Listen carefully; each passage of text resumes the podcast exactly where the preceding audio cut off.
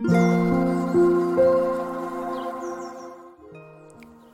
んにちは、なおこです。このラジオではインタビューライターをしている私が豊かな暮らしや自分らしいキャリアを模索する中で経験したことや学びになったことをお話ししています。今日は効果的なコーチングの受け方についてお話ししたいと思います。まずコーチングなんですけれども私は受け始めてからちょうど3ヶ月が経ったところです。でえっとまあその中で私がコーチングを受けようと思った時にどういうふうに受ければよりこうコーチングを受ける効果っていうのが現れるのかなっていうのを、まあ、受け始める前も受けた後もずっとこう考えてきました。で、えっと、その中で、まあ、私自身が3ヶ月経ってこれが大事だなっていうふうに思うポイントがあるのでそのお話をしたいなと思います、まあ、もうちょっと言うとですねコーチングを受ける初回の時、まあ、このコーチにお願いするっていう時にえっと、私のコーチがですねコーチングを受ける時の心得みたいなのをお話ししてくれたんですね。でまあいろいろあるんですけれどもあのその中の今日は3つ特に私が大事だなと思ったところをご紹介したいなと思います。えっとまあ最初にその3つを言うとまず1つ目が無理にコーチに合わせないこと2つ目が振り返りをすること3つ目が自分を責めないことです。でまあ3つそれぞれについてちょっと詳しくお話ししていきたいなと思うんですけど、まあ、大前提としてコーチングの、まあ、受ける時の何ですかねマインドというか考え方、まあ、私自身の考え方をお話ししておくとあの、まあ、コーチングって何ですかねその、まあ、どんなテーマでも自分自身があのその自分らしさを出してとか本当にやりたいことをやっていくっていうところの、まあ、お手伝いをしてくれるのがコーチなのかなっていうふうに思っていてあのコーチングを受けたからあの必ず自分がこう成功するとか幸せになれるとかそういうものではないなっていうふうに思ってます。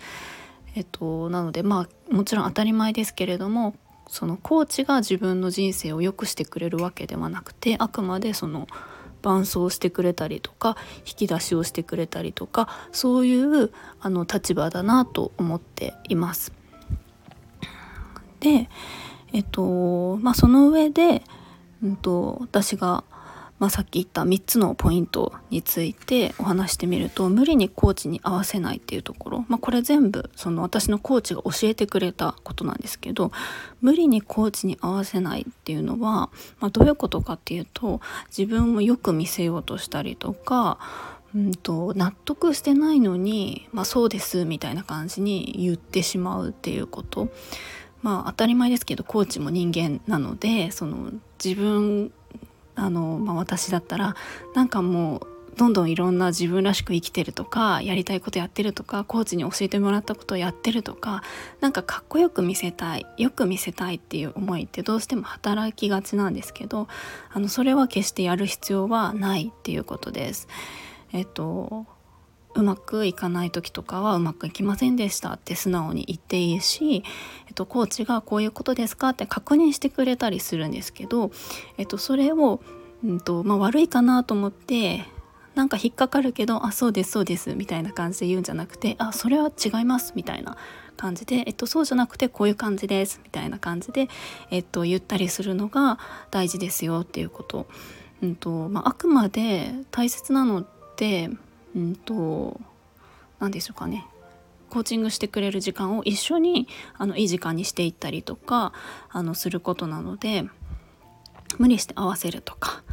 あの違和感あるけどそのままするっていうのは決していいことではないよっていうところです。で2つ目が振り返りをするコーチングを受ける頻度って、まあ、人によると思うんですけど私は今月に2回えー、受けていますなので2週間に1回ですねともうちょっとしたら月に1回ぐらいにしようかなと思ってるんですけど、まあ、とにかくコーチングを受ける時に大事なのってそのコーチングを受けた時から次に受けるまでのその間がすごく大事なんですよね。当たり前ですけどその自分の、まあ、2週間に1回だったら2週間の中のたった、まあ、1時間ぐらいだけ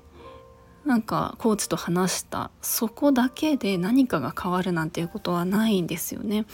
でもそのコーチと話した時間を自分の中でもう一回振り返ったりとかそのコーチングとコーチングの間に行動したりとか、えっと、それが何より大事なことなんですね。まあ、コーチは私のコーチは自分に矢印を向け続けるっていうふうに言ってたんですけどと私はそのコーチから出された課題とかコーチからその問いを投げられた内容とかをと自分の日記毎日夜に日記を書くんですけどそこで振り返るようにしています。で3つ目が自分を責めないっていうことやっぱりあのコーチングを受けていくとうんと、より自分が自分らしく生きていくっていうところにあのフォーカスさせてくれるんですね。だから何か行動を起こすっていうことが必要になってくる。だけど人間ってちょっと止まりたい時気持ちが乗らない時なんかこうダメだな部分って持ってると思うんですよ。だからコーチがあの言ってくれたこととかうんとなんだろうな。それに対して行動できない時もあったりする。とどまろうとするっていう時もあるわけですよねだから何かができなかったっていう時に自分はダメだっていうふうに責める必要は全然ないっていうことです。まあ、ということで、まあ、3つ無理にコーチに合わせないことそして振り返りをすること自分を責めないことっていうところがよりコーチングを受ける時に大切なのかなと思います。まあ、これはあくまで私が3ヶ月間コーチングを受けてきて特にあの大事だなと感じる3つをお話しさせてもらいました。まあ、実際私3ヶ月間コーチング受けてみてどうなったかっていうと、まあ、もちろんその変化していく途中ではありますが、まあ、それは生きてる限りそうだと思うんですけどうんと、自分自身で感じる変化はまずあの気持ちの部分だと、えっと、他者と比べることがすごく減った。誰かと比べることとか、うんと、何でしょう何かをしなければいけないみたいな気持ちとかがすごく少なくなったんですね。で行動面で言うと,、うんと行動する時にこう無理に